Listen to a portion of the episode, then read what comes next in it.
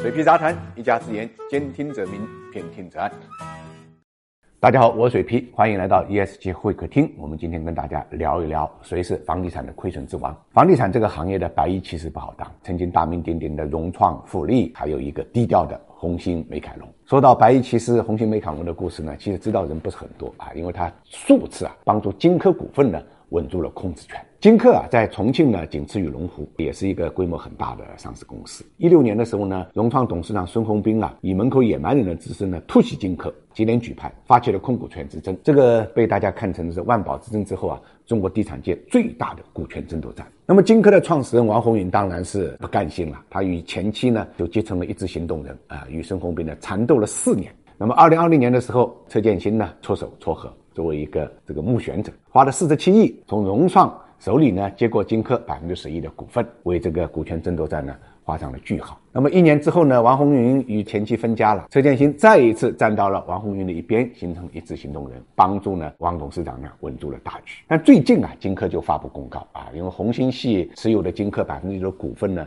要被司法拍卖，大家别小看这百分之九的股份啊，这是王老板控制金科的关键。如果失去了这百分之九的一致行动人啊。那么金科就很有可能不姓王了。当然，话说回来，在股权被司法拍卖之前，王老板的日子啊本来也不好过。一月三十一号，我们看金科股份公告了啊，对存货进行了计提检测之后啊，预计呢，二零二二年的亏损是九十五亿到一百九十亿，这是金科上市之后首次亏损。亏损金额在目前已经披露的上市公司中间呢，排名第四。到一月底，金科现在到期没有偿还的债务本金大概是一百一十九点一亿。到二月八号，金科股份和子公司收到的诉讼仲裁的案件呢，涉及的金额已经到了四十五点二一亿。而面对啊上百亿的债务啊，还有超百亿的亏损，不少投资者就感慨，还不如啊当初啊就让孙宏斌收了，你从了孙宏斌不就完了吗？至少呢，王老板现在的境地呢是大不相同。当初如果真的是转让股份的话，该套现多少啊？一进一出，那就是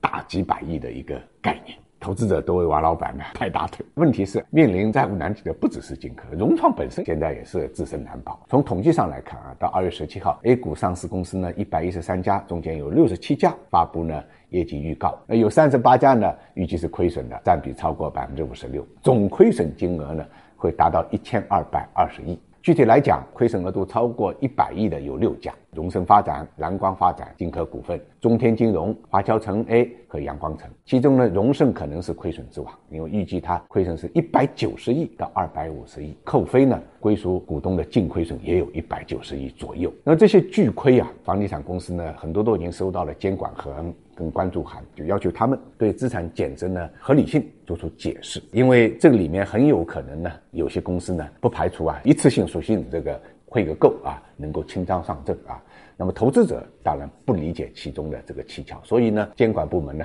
还是一针见血指出啊，你跟大家做个合理的解释啊，否则的话一把亏掉这么多年的利润，甚至净资产亏掉，从这个道理上来讲。是讲不通的，因为现在房地产的这个局势呢已经有所调整，未来呢这个环境呢会呃慢慢的转暖，应该讲最最糟糕的时刻呢也的确是过去了。所以有的上市公司啊，特别是暴雷比较早的，应对比较早的，你像华夏幸福啊、大名城啊，包括冠城大通啊，已经开始呢。呃，扭亏为盈了，很不简单的，当然是跟管理层也好，地方政府也好，上市公司本身也好，做了大量的艰巨的债务重组的工作，有很大的关系。当然，我们也希望像华夏幸福这样的公司呢，越来越多，能够呢走出泥潭。因为上市公司的稳定涉及到千千万万投资者的利益。我们虽然想挣钱，但是我们更担心呢赔钱。能够保本，我估计现在是很多投资者投资呢房地产公司内心的一个期盼。希望这点小小的期盼能够呢如愿的